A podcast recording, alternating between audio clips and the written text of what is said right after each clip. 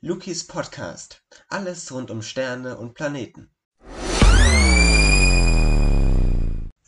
Ein Stern verliert monatelang seine Leuchtkraft. Aber warum? Was passiert denn da? Wie kann denn ein Stern in so einer kurzen Zeit, in nur wenigen Monaten, so viel seiner Energie, seiner Leuchtkraft verlieren? Diesen und spannenden weiteren Fragen stellen wir uns in der heutigen Folge dieser Podcast-Reihe. Liebe Zuhörerinnen und Zuhörer, damit begrüße ich Sie. Es geht von dem Grundsachverhalt aus, dass Astronomen einen Stern entdeckt haben, dessen Verhalten allen gängigen Modellen widerspricht. Es geht um den Riesenstern VVV WIT 08. Dieser leuchtete jahrelang stabil, dann verlor er auf einmal abrupt 97% seiner Leuchtkraft und blieb so circa ein halbes Jahr dunkel, bevor er dann wieder aufstrahlte. Dieses Verhalten lässt sich aber nicht mit der Verdeckung durch einen Begleitstern erklären, oder? Zumindest passt das nicht direkt und das haben Forscher vor allem erkannt und auch alle anderen Theorien, die man in Betracht gezogen hatte, passen nicht wirklich. Was geht dort also vor bei diesem Stern? Es gibt grundlegend Sterne, die ihre Helligkeit zyklisch verändern, also nach einem gewissen Muster, und die sind im Weltall eigentlich nicht ungewöhnlich. Oft sind das nämlich so Doppelsterne, deren Partner sich abwechselnd verdecken. Soweit ganz logisch.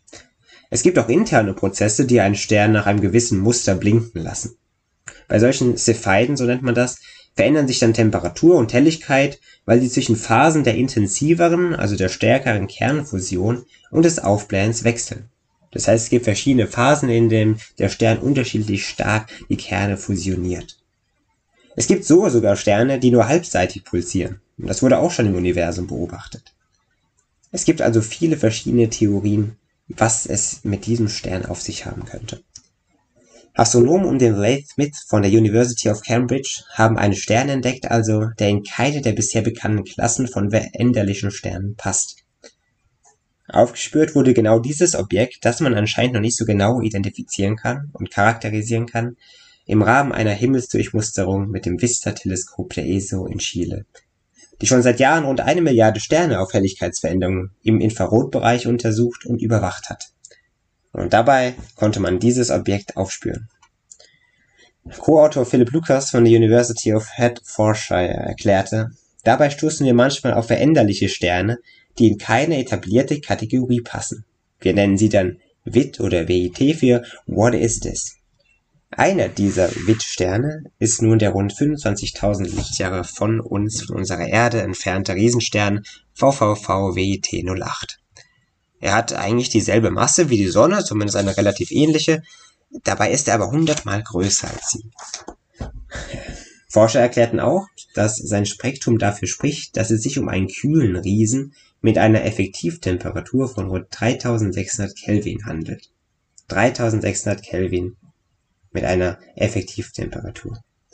Das ist doch eigentlich merkwürdig, denn nachdem der Riesenstern lange Jahre keinerlei Veränderungen zeigte, also wirklich nichts, fast gar nichts, was man messen konnte, verdunkelte er sich im Frühjahr 2012 plötzlich und abrupt von dem einen Moment auf den anderen und verlor dabei 97 Prozent seiner Leuchtkraft.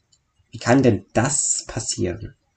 Astronomen erklärten, Zitat: Dieses einzelne, glatte und nahezu symmetrische Verdunklungsereignis hielt rund 200 Tage an, also über ein halbes Jahr war dieser Stern im Dunkeln. Anschließend nahm der Stern dann wieder an Helligkeit zu und strahlte seither ohne weitere Schwankungen mit seiner ursprünglichen Leuchtkraft. Es gab also quasi wie einen Helligkeitseinschnitt. Und das ist sehr ungewöhnlich und selten.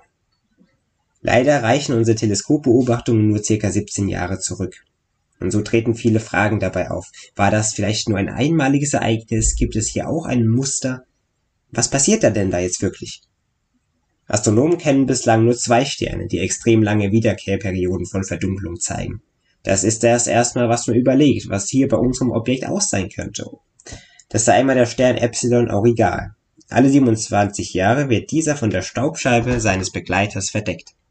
Oder auch der Rote Riese TYC 25056721. Das müssen Sie sich natürlich nicht merken, nur dass wir hier korrekt bleiben.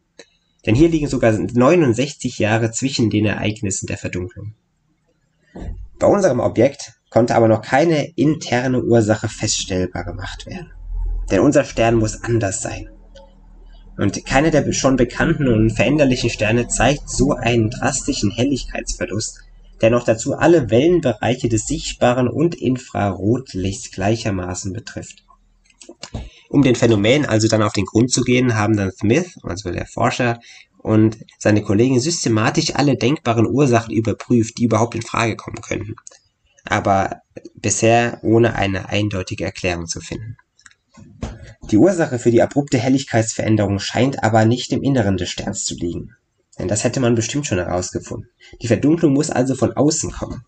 Vielleicht durch ein dunkles und großes Objekt, das den Stern verdeckt hat? Das fragt man sich.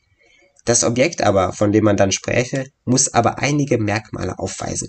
Es muss einmal durch die Schwerkraft an den Riesenstern gebunden sein, es muss sehr leuchtschwach sein und einen Radius haben, der größer als 50 Erdradien ist. Dazu muss es noch elliptisch erscheinen. Also viele, viele Punkte, die auf das Objekt zutreffen müssen.